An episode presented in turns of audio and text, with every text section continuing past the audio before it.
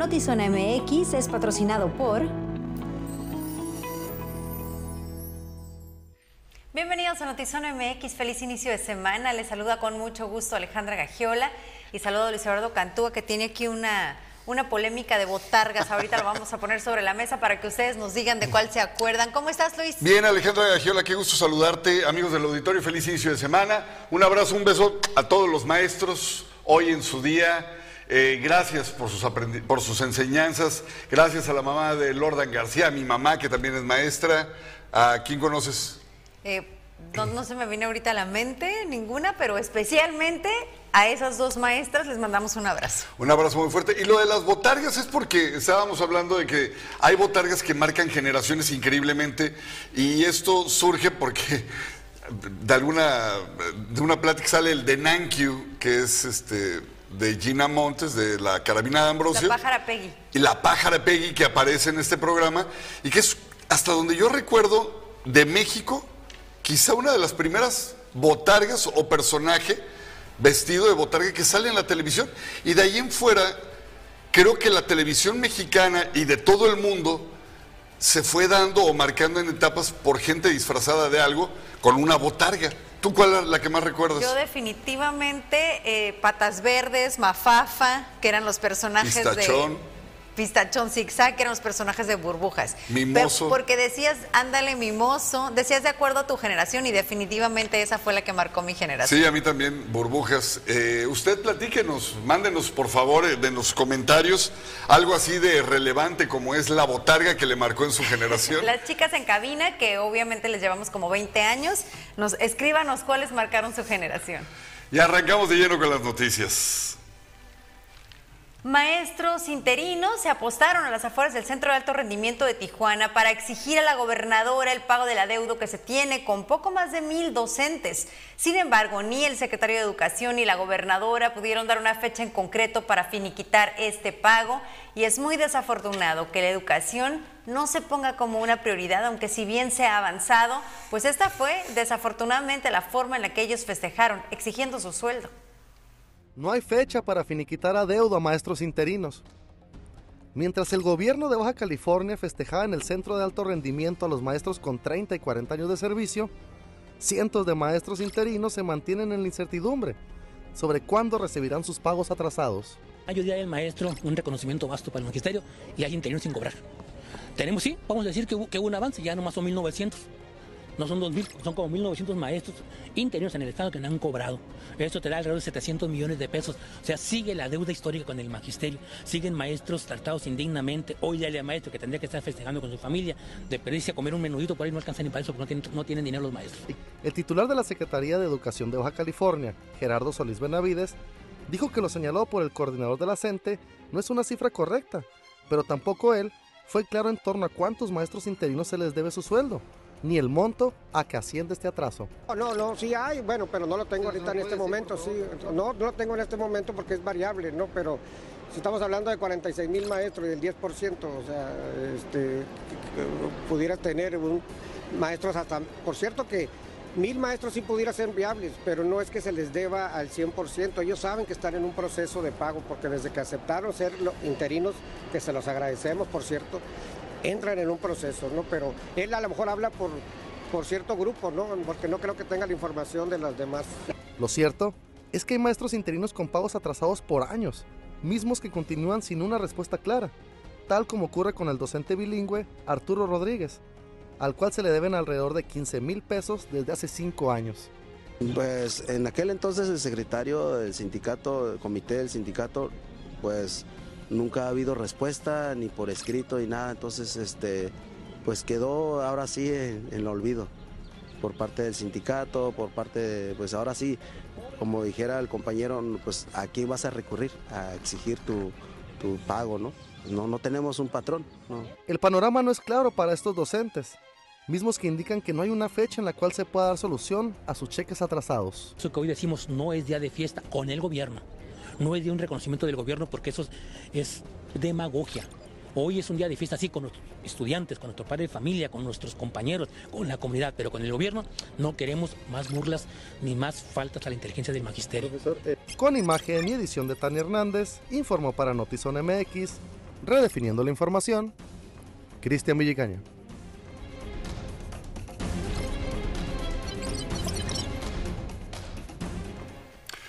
Luego de que el presidente de la República, Andrés Manuel López Obrador, anunciara que incrementará el salario de los profesores en un 8.2% para que no ganen menos de 16 mil pesos mensuales, el presidente de la Coalición para la Participación Social en la Educación consideró que es necesario evaluar a los docentes porque, pues sí, no todos cuentan con las aptitudes y méritos para un incremento salarial. Nosotros estamos de acuerdo en que se les debe pagar a los maestros, inclusive se les debe pagar más a los maestros, pero siempre y cuando esté bajo un mérito personal de evaluación como lo teníamos en la administración anterior, o sujeto a una evaluación y de acuerdo a, su, eh, desempeño personal, pues se le debe de pagar un poco más. Inclusive hay una, hay una estadística, una información muy interesante. En la administración anterior federal, cuando se implementó la ley de servicio profesional docente, aquí en Baja California se evaluaron cerca de 6.000 maestros en cuatro jornadas. Y de esas 6.000, el 10% salió calificado con una nota de excelencia de nuestros maestros y a ellos se les dio un incremento de 32%, muy merecido. Tras el hallazgo de una bala en el baño de la secundaria número 26 Bicentenario de México, ubicada en el fraccionamiento Loma Bonita Norte, el secretario de Educación de Baja California anunció que van a solicitar a la Fiscalía General del Estado que inicie investigaciones sobre los familiares de menores que estén en posesión de algún arma o munición. Que sepa el padre de familia que cualquiera de sus hijos que se esté atreviendo a hacer en este momento bromas de muy mal gusto, tendremos que investigar a fondo a qué se dedica esas, mandar a fiscalía una solicitud de que qué está pasando en su casa, porque por algo viene y hace una expresión, o por algo viene y trae un arma. Entonces, vamos a tener que, que, hacer ese escenario, pero se aplican los protocolos, ¿no? Y es lamentable porque va a la fiscalía, o va a la policía, o va para menores, y ahí queda pues que no quede ahí, sino que tenga un carnet de atención especializado en el problema en que se haya metido.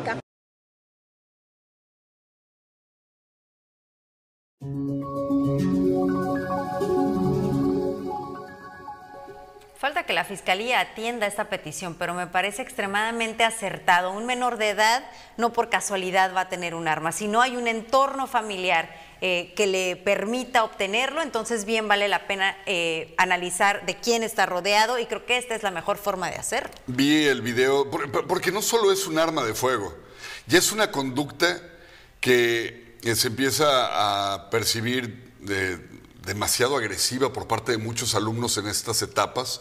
Veía, no sé si te tocó Alejandra, uno de los quizá videos más sorprendentes de los últimos que se han hecho virales en este sentido de la violencia en las escuelas. Unos jóvenes haciendo una exposición con una cartulina, una niña en la primera hilera de enfrente, que no se nota ni se percibe que se haya burlado, pero algo te da a entender que a uno de los que está exponiendo no le pareció. En el video que está grabando un muchacho en la parte de atrás de la niña que fue agredida, se nota como con una premeditación y una sangre fría saca una punta de, una, de lo que parece ser una especie de navaja, se acerca a la muchacha y en el cuello le clava primeramente la navaja o el cuchillo, esta punta, y luego le empieza a picotear el resto del cuerpo, hasta que los demás compañeros la detienen. Eh, de acuerdo al financiero, quien es quien tiene la nota, eh, es una escuela en Brasil, una escuela tercero de secundaria, donde reportan a la muchacha delicada de salud, porque en efecto fue apuñalada cuando este niño recibe bullying. ¿Qué es peor que la nota? La reacción de la gente usuaria en redes defendiendo al muchacho que porque ya estaba cansado del bullying. Ay, Dios santo, me llama tanto la atención que ya las escuelas tengan que poner estos marcos detectores de metal en una escuela, pero también volteamos a ver el otro lado de la frontera y decimos, si bien en México no tenemos ese acceso o esa facilidad para tener armas, afortunadamente, aún así vemos que las tienen y en este caso, pues ni siquiera tenía que ser un arma de fuego, ¿no? Hace, hace poco le mostramos aquí en este espacio un, un video que, que costaba trabajo ver, también de una niña que golpeó a otra hasta dejarla Ah, sí. inconsciente. Y, y- y también la reacción de todos alrededor, de echando porras y gritos y todo, hasta que vieron ya la gravedad lo detuvieron, pero pasaron muchos minutos para que alguien hiciera algo al respecto. ¿Y dónde está el punto? O sea, es que este tema lo podemos abordar de- desde tantas aristas, pero yo creo que al final tenemos que recular otra vez en casa. Es el tema de valores, es el tema de la educación, es el tema de saber en qué están nuestros hijos en las redes, qué están consumiendo. Ya estamos tan sueltos en el tema de, pues bueno, mientras mi hijo no me esté molestando, yo voy a poder seguir facebookeando. O sea, ya ahí está como eh, eh, acuerdo de partes en el que han caído tantos padres de decir, bueno, ok, ya no le puedo quitar su teléfono, pero está súper entretenida, entretenido el niño, pues voy a aprovechar yo también para. Híjole, yo veo esto, Luis, pero también siempre te, te digo, eh, te menciono esto por, por mi situación, no por el trabajo y la imposibilidad de muchas tardes, muchos años de mi vida de estar con mis hijos mientras ellos tenían que estar haciendo tarea y demás y ya no estaban en la escuela y yo salía de trabajar a las 11 de la noche. Entonces, cada vez que escucho estas críticas siempre soy como muy reservada de, de pensar, no sabemos qué situación prevalece en cada familia y cuáles sean las necesidades y el por qué Totalmente. no estés permitido estar con tus hijos, Yo- que no necesariamente sea por ser omiso, sino porque a veces que- no te es posible. Yo creo que aquí no está de más hacer esta aclaración, Creo que es pertinente porque no todos los casos son los mismos en este sentido. Así es que a la que le quede, al que le quede el saco que se lo ponga, porque estoy seguro que hay muchísimas mamás que prefieren estar viendo tele o estar en su teléfono que realmente en la atención o en la edificación a sus hijos. Así es que si hay mujeres que, como el caso tuyo, que, el que mencionas, que como tú hay muchísimas mujeres, seguramente también entenderán que esa parte, si, no sé si es decir bien, lo justifica, pero sí lo entiendes, ¿no? Sí, y bueno, aquí tenemos algunos comentarios en torno al Día del Maestro y a esta situación de violencia también que mencionamos en las aulas. Dice, saludos, que fue peligroso, los mismos niños están a salvo en las escuelas.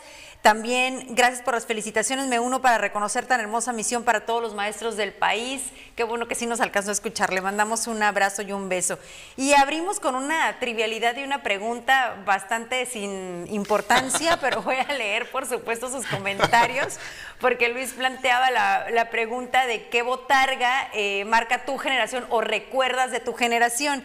Y aquí nos dice el Pipiris Nice que el zorrillito, y me dicen que el zorrillito era de Loco Valdés. Sí, una película de Caperucita Roja, donde Loco Valdés hace el lobo, y quién sabe qué personaje hacía. Yo creo que era Tuntún. ¿Te acuerdas de Tuntún? No. Bueno, no estoy muy seguro si fuera Tuntún o era un niño, pero el zorrillito era un personaje verdaderamente diminuto y, eh, un- y el loco Valdés era una delicia haciendo el lobo. Nos dicen que Aluche, y sí me acuerdo perfecto de Aluche, solo no me acuerdo de qué, de qué programa era, pero me acuerdo que era una cosita así chiquita de pelos. Sí, eh, salía con tinieblas, pero no estoy seguro si era con este personaje eh, que tenía, eh, Víctor, tú te vas a acordar, que te- era como Chanok. ¿No era Chanok? No. A Pero- ver, ayú- ayúdenos el auditorio que sí se acuerde. Obviamente aquí vemos marcadas las generaciones clarísimos porque nos dice Dani, Barney Forever. Mi hija seguramente va a coincidir con eso. Barney eh, de verdad marcó eh, generaciones. Abelardo de Plaza Sésamo, que me dicen que no es el mismo que Big Bird de Plaza Sésamo, este no, es pájaro que amarillo uno es un gigante. perico verde, ¿no? uno es un perico Ah, gar- Claro, Abelardo es verde y Big, Y Bird, Big es Bird es amarillo. amarillo, sí. Te veo, dice Ah, que claro, te veo. te veo. Claro, te veo, Por mi querido supuesto. amigo. Bueno, me acuerdo de varios que estuvieron en la botarga de Te veo. Vaya que marcó generaciones. Incluso lo revivieron, ya lo habían guardado en una bodega. Y hace poco, eh, hace días que hubo que el Día del Niño, un festival del Día del Niño, y revivió Te veo. Ahí estaba. Claro que marcó también generaciones. Bueno, seguimos leyendo sus comentarios en esta en, en esa plática de verdad sin la mayor relevancia que, re- que remembranza. En todo momento. Este proyecto maravilloso, de verdad maravilloso. la- Y en cualquier lugar. La Secretaría de Seguridad. Klimbam. Diversión e información en un solo clic. En Easy ahora todo es más fácil porque tú eliges cuántos canales quieres ver y los megas que quieras para que no te pierdas las series, películas y producciones originales de tus streamings favoritos. Como Disney Plus con las mejores historias del mundo y VIX Plus con las novelas y el mejor fútbol. Llévatela más fácil, llévatela Easy. Familiares de personas que se encuentran privadas de la libertad en centros penitenciarios de Tijuana y Tecate exigieron que les den un trato digno para llamar la atención de las autoridades, esta vez se presentaron en las instalaciones de la CNDH para visibilizar sus denuncias.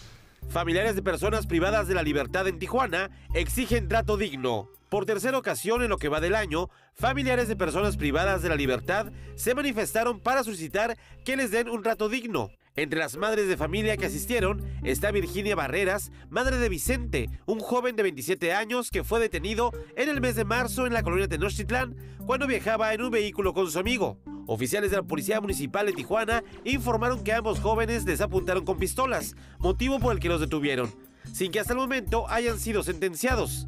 La familia niega que este hecho sea real. Que tenemos es de oficio, pues porque no hay dinero según eso, la, mi hijo le dijo que es el 80% que en tres meses salga y si no, en, dos años. Me preocupa porque como él me dice, madre, no es justo que me den dos años. No es justo, dice. Pero le digo, y al gobierno no le vas a ganar, hijo. Si no te los dan, pues yo qué quieres que haga.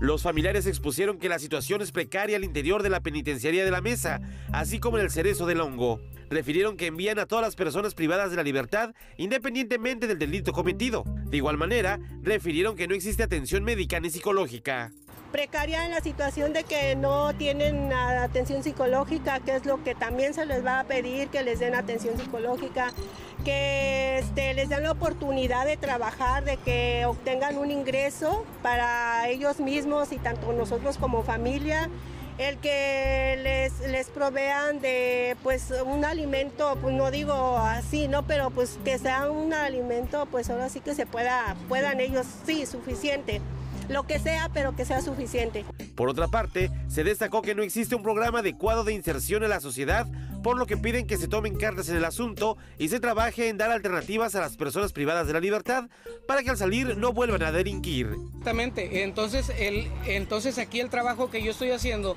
es tratar de que a las personas culpables ¿sí?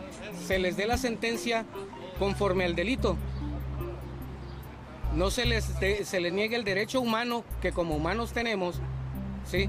Y a las personas inocentes se les juzgue conforme a su derecho.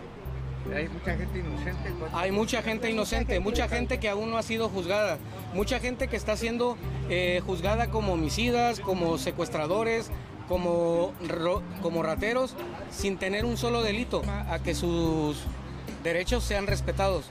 No, exigimos que se liberen a delincuentes.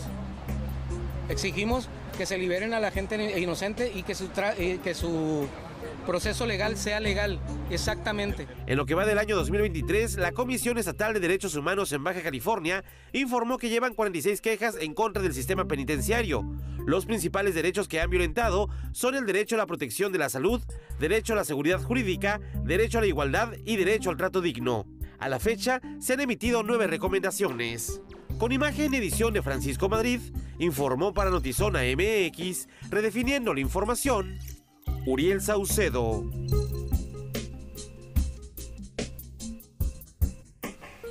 El presidente del Consejo Ciudadano de Seguridad Pública de Tijuana compartió que los comités de seguridad vecinal pueden ser utilizados con fines políticos, por lo que es necesario darles vida jurídica para darles certeza y autonomía.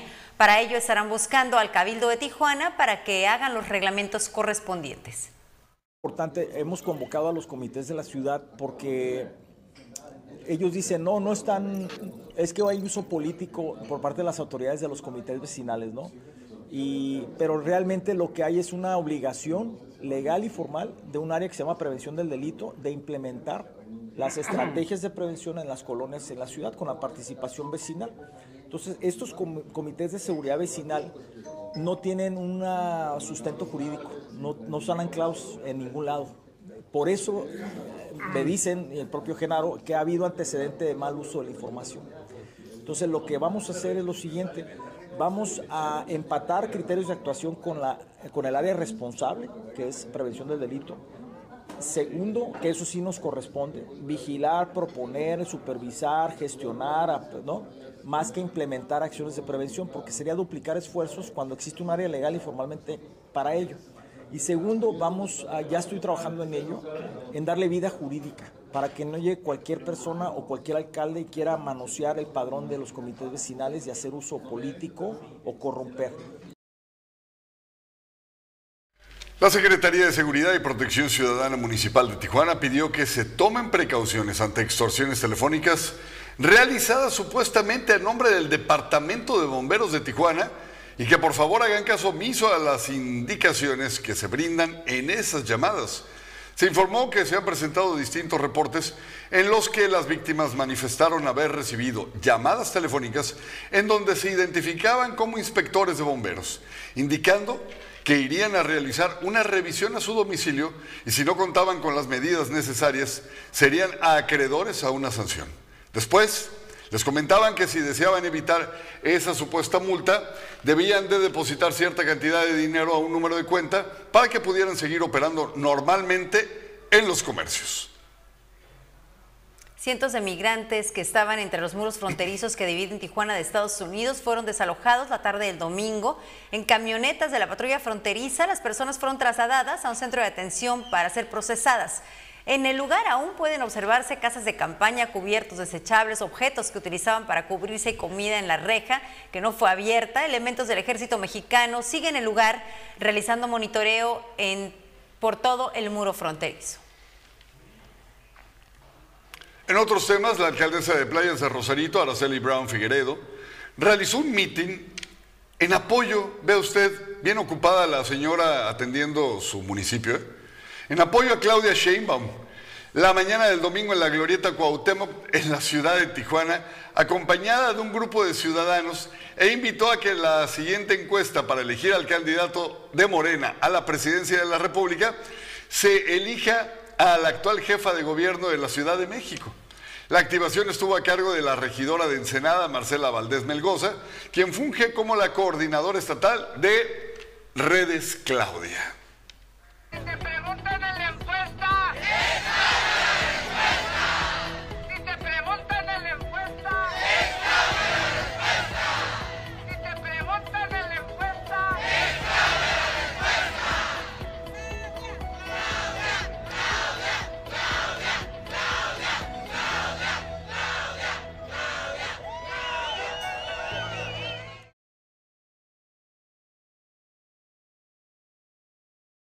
Una mejor red para conectar más sonrisas, más te quiero, más lugares secretos, más jugadores en el mundo, más soluciones que salven vidas, mucho más vidas.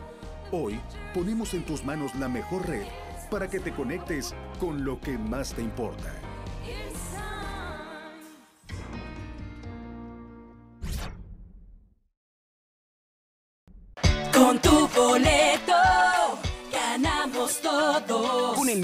Sorteo magno de la UABC este 8 de junio, tú puedes ser el ganador. Primer premio, 23 millones de pesos. Segundo premio, 4 millones de pesos. Además, autos último modelo y mucho más. Compra ya tu boleto y juntos sigamos apoyando la educación de miles de estudiantes universitarios. Con tu boleto ganamos todos. www.sorteosuabc.mx Continuando con la información, vea usted la falta de regulación del tránsito en Mexicali. Ha sido la causa de que tractocamiones y camiones de carga pesada circulen por las vialidades principales generando inconvenientes a los automovilistas, por lo que solicitaron a las autoridades que por favor se regulen a estas unidades.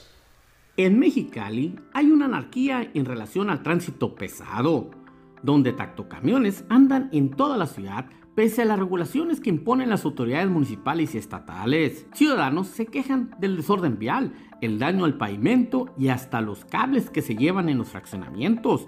Como siempre, las autoridades aseguran que están trabajando, no obstante la gente piensa lo contrario. Está muy mal porque se meten por vialidades que no les corresponden, se meten a las colonias. Acá por la colonia, aquí en la esta que está aquí por la Zacatecas, se metió un tráiler y tiró el poste de luz.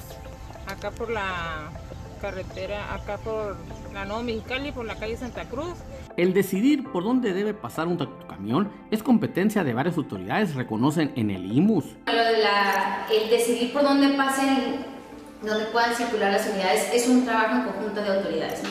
Eh, es un trabajo que va de la mano con, con la Dirección de Administración Urbana, con el INIP, donde se van definiendo las vialidades que permiten el paso del- de, de la, del- de la unidad de transporte de carga. Los trailers andan por muchas partes de la ciudad dañando el pavimento. Bueno, independientemente del muy humilde trabajo que han hecho todos los ayuntamientos en lo que se refiere a la pavimentación y al cuidado de las vialidades, no importa qué tanto trabajen y no importa si ponen eh, los materiales que normalmente ponen, que son de segunda o de tercera, o ponen materiales de primera, porque los camiones de carga pesada andan por toda la ciudad eh, en calles que pues no están pavimentadas o no están preparadas para recibir ese tipo de, de impacto y además son un peligro para los ciudadanos. Afirman en el IMUS que pueden quejarse los ciudadanos, eso dicen. Nos pueden llamar a nosotros aquí en el instituto, de hecho tenemos un número de WhatsApp y bueno, esas- todas esas quejas se llegan directo al departamento de inspección y pues podemos hacer los- los- las visitas pertinentes para poder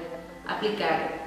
Pasan por donde quiera ocasionando diversos problemas, dice Ciudadano. Andan por donde sea, por las colonias, este, por dentro de las colonias, llevándose cables de la luz. Este, el otro problema que hay de que supuestamente está prohibido meterse en los puentes este, elevados o valles eh, subterráneos y no les importa, ellos les pasan como Pedro por su casa. Con producción de Lordan García para Notizona MX, redefiniendo la información, José Manuel Yepes.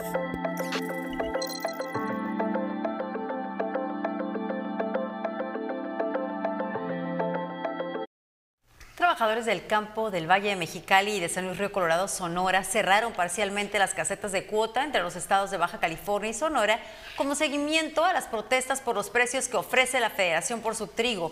Hace un par de semanas el mismo contingente se reunió con Marina del Pilar para acordar precios de acuerdo a sus expectativas, sin embargo siguen sin llegar a un acuerdo. El motivo por el cual nos manifestamos es diciéndole gobierno, gobierno federal en especial, necesitamos que atiendas a tus ciudadanos de cada estado porque todos tenemos derechos, los mismos derechos.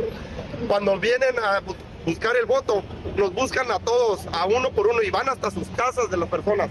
Ahorita que nosotros necesitamos, no los miramos por aquí, no miramos a ningún representante de los diputados, no miramos a ningún representante de los senadores, no miramos, necesitamos que estén con nosotros, porque realmente esta situación no es por gusto, esta situación es porque nosotros necesitamos el precio que nos merecemos.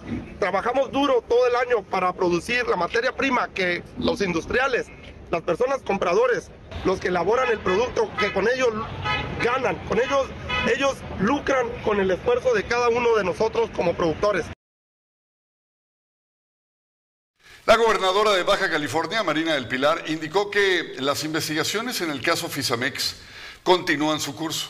Sin embargo, destacó que todavía no hay sentencias definitivas en contra de los responsables. Fíjate que, bueno, ese es un tema que lo están viendo directamente los organismos. Me parece que en Mexicali es en el organismo en donde eh, pues se han emitido ya sentencias definitivas. Hay que recordar que a- aún no recibimos sentencias definitivas. No, Hay- están los recursos. Nosotros estamos interponiendo los recursos que a nuestro derecho convengan, evidentemente cuidando las finanzas de los baja californianos y de los organismos. ¿Mande? En tema de resolución, ¿qué esperan? ¿Que se para este año?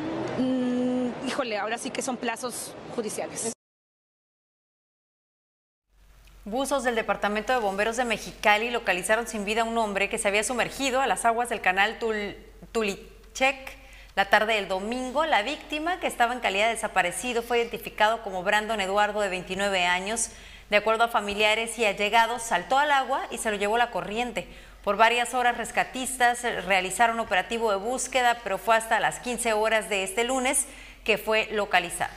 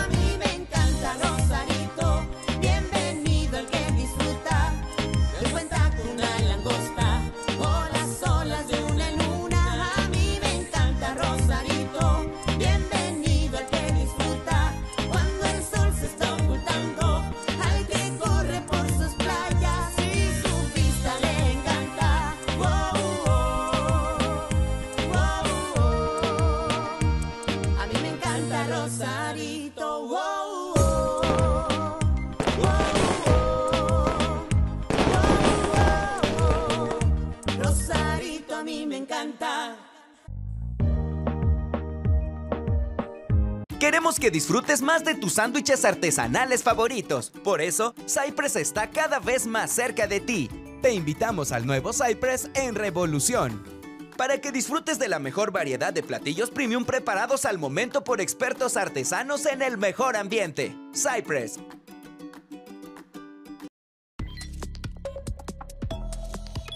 Las noticias en breve. El secretario de la Defensa, otra vez, mi tocayo Luis Crescencio Sandoval, compró pues algo así como tipo Infonavit, un departamento de 30 millones de pesos en una zona de superlujo de la Ciudad de México. El inmueble fue vendido al secretario por una proveedora que recibió un contrato de 300 millones de pesos. Curiosamente, el 10% del contrato es lo que cuesta la propiedad. Haga cuentas. Francia entrenará y equipará a batallones ucranianos con decenas de vehículos blindados y tanques ligeros. Anunciaron ambos países tras una cena entre los presidentes Emmanuel Macron y Volodymyr Zelensky en el Palacio de Eliseo. Con una nueva pintura y otro nombre, despegó la madrugada de este domingo desde San Bernardino, California, el exavión ya rifado pero nunca arrobado presidencial que despegó al aeropuerto de Dushanbe en Tayikistán. Este polémico avión fue comprado por Felipe Calderón, utilizado por Enrique Peña Nieto y ahora mal vendido y rematado por Andrés Manuel López Obrador, que pidió únicamente 92 millones de dólares. Se reportaron disparos en el centro comercial Unicentro al norte de Bogotá, en Colombia. Los primeros reportes indican que fue por un crimen pasional. Un hombre le disparó a una mujer y después intentó quitarse la vida. Las autoridades informaron que ella murió y él fue trasladado a un hospital.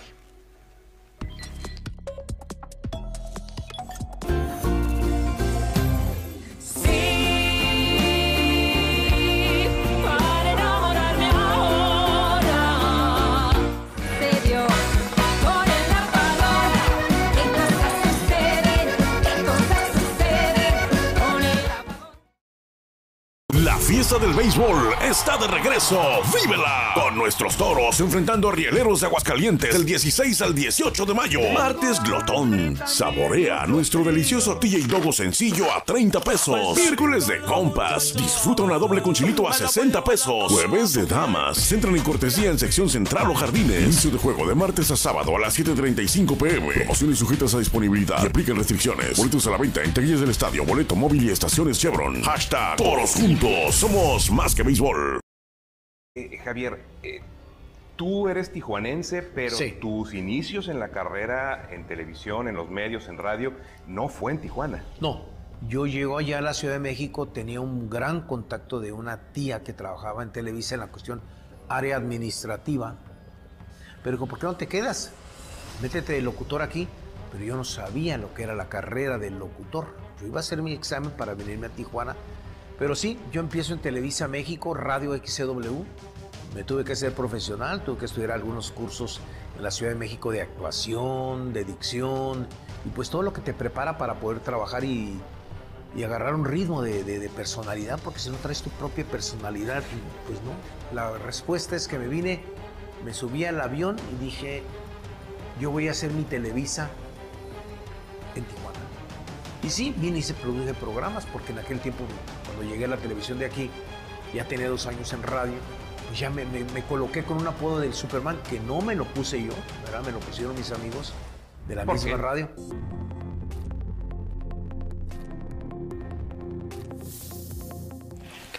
Oye, regresando a los temas sin importancia, este, vamos a leer sus comentarios de este, esto que planteábamos al inicio, que era qué botarga marcó tu generación o de qué bo- botarga te acuerdas. Y estábamos hablando de que quién era Luche. Y aquí Sergio Enrique Ramírez nos aclara, dice, en las luchas con tinieblas, a Luche y el personaje que mencionas era Calimán y no tenía nada que ver. Así Justamente. que muchas gracias por esa aclaración. Oye, en YouTube, muchísimas gracias a la gente, están varios conectados. Y nos dice Jexvic, Jexvic, eh, Osito Bimbo.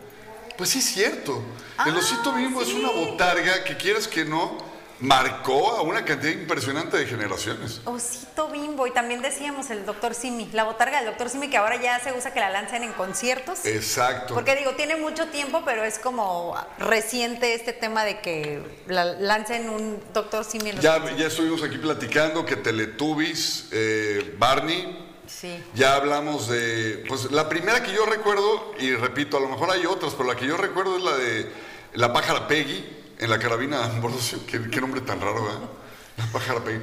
Adrián, ya sé que ya vamos contigo, pero una botarga que te haya marcado a ti, ¿tiene que ver con deportes o no? Muy en deportes sí hay muchas. la, la de Goyo de Pumas, bueno, yo le voy a los Pumas. Ay, La de Goyo de Pumas. ¡Claro! Sí, Hay esa. muchas botargas de equipos. ¿Y tú eres Puma? Yo soy Puma. Ah, no, pues Ah, con sí, está. razón. Obviamente el cholo mayor, aquí hablábamos de los... el- en los toros hay muchísimas y son como la atracción principal. La torita. La torita, el toro. El toro. Y luego había, ya no hay, pero antes el chango era fabuloso, el, chango. era divertidísimo. Está El obviamente el, la- el- el burro cebra de El burro cebra de Sonkis. No, pues sí hay, hay un buen... Ya dijimos el Cholo Mayor, ¿verdad? Ya, claro. Oye, eh, Adrián, el equipo femenil de las eh, Cholas no tiene botarga, ¿verdad? No, pues comparten la misma botarga, que es el Cholo Mayor.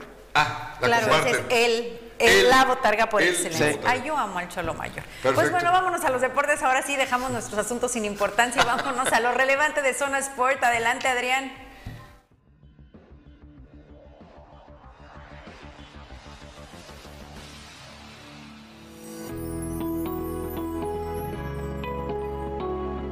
Zona Sport es traída a ti por Saludos, bienvenidos a Zonas por la otra cara del deporte. La liguilla está lista. Las semifinales del fútbol mexicano son dos clásicos, el clásico regio y el clásico nacional. Nos referimos a Monterrey contra Tigres y América contra Guadalajara. Serán las semifinales del fútbol mexicano, partidos muy atractivos. Aquí están, ahí están los horarios de, eh, de estos dos juegos que se van a jugar esta semana. La vuelta el fin de semana, pues ahí están las semifinales. Dos clásicos, no es común eh, que coincidan en unas semifinales. Un clásico lo hemos visto, pero dos clásicos no recuerdo yo, no recuerdo yo otra ocasión que eh, haya pasado lo mismo. Sonkis ya conoce a su rival, serán los Venados de Mazatlán y que este fin de semana, viernes y sábado, van a estar en calidad de visitante, van a estar en contra del cuarto lugar de la tabla de Cibacopa, pues ya arrancan los playoffs, Sonkis calificó como segundo, primero Rayos de Hermosillo y van a enfrentar al cuarto lugar de la tabla y es Venados de Mazatlán, un, equipo eh, prácticamente nuevo en la competición, en esta competición de Cibacopa en su edición 2023. Los Toros de Tijuana pues tendrán una seguidilla de juegos de martes, de a partir de mañana martes todo el resto de la semana, todo el resto de la semana, seis juegos eh, consecutivos van a abrir contra Rieleros de Aguascalientes para posteriormente esta- estar recibiendo a los zaraperos de Saltillo. Precisamente Omar Rojas, su manejador, habló después de haber ganado el último juego de la serie ante Mariachis de Guadalajara. Casa y con estos cuatro triunfos, manteniendo esa consistencia, creo que el equipo, el equipo como lo comenté hace unos días, este, en estas últimas series ha mostrado mucha consistencia. Eh, creo que nuestro picheo eh, se, ha, se ha consolidado en estos últimos juegos, nuestros picheos abridores han, han dado muy buenas salidas y, y bueno, este, nuestro bateo nos cayó un poquito en este par de días, pero también tenemos que darle crédito al, al picheo contrario. Creo que los pitchers contrarios nos, nos pudieron lanzar bien, fueron pitchers de calidad y, y bueno, aún con todo eso pudimos sacar esta par de victorias y bueno, estamos en un, en un buen momento. Aquí descanso en casa, eh, vamos a disfrutarlo y, y bueno, aprovechar la estancia en casa, estos seis juegos que restan, este, buscar el día a día, eh, cómo tener las victorias y irnos a la, a la gira con un- un buen resultado. Ahí teníamos las palabras de Omar Rojas. Por cierto, vamos a, para la gente que quiera saber cuándo enfrenta Sonkis a Venado de Mazatlán, es 19-20 de mayo en Mazatlán, regresan 23 al 26 de mayo aquí en el Auditorio Sonkis. En caso de irse a un eh, sexto y séptimo partido, eh, sería en Mazatlán, regresando allá eh, a Sinaloa el 29 y 30 de mayo. Y por cierto, antes de dejarles esta pieza que eh, hicimos del equipo de natación que logra la medalla en el Campeonato de Egipto, también la el atleta de alterofilia, Vanessa Domínguez, de aquí de Baja California, consiguió dos medallas de oro en el Campeonato Panamericano celebrado en Colombia. Nos despedimos de Zona Sport, pero los dejamos con esta pieza del equipo de natación artística que lograron también medallas allá en Egipto.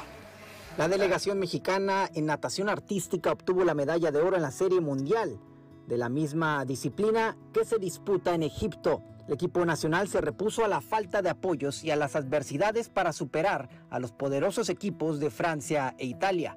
Lideradas por Nuria Diosdado, las sirenas aztecas conquistaron el primer lugar de la competición con un puntaje de 270.1584, seguidas por las italianas con 268 y las francesas en 253. De esta manera respondieron con creces al impulso del empresario Carlos Slim para conquistar la modalidad equipo técnico.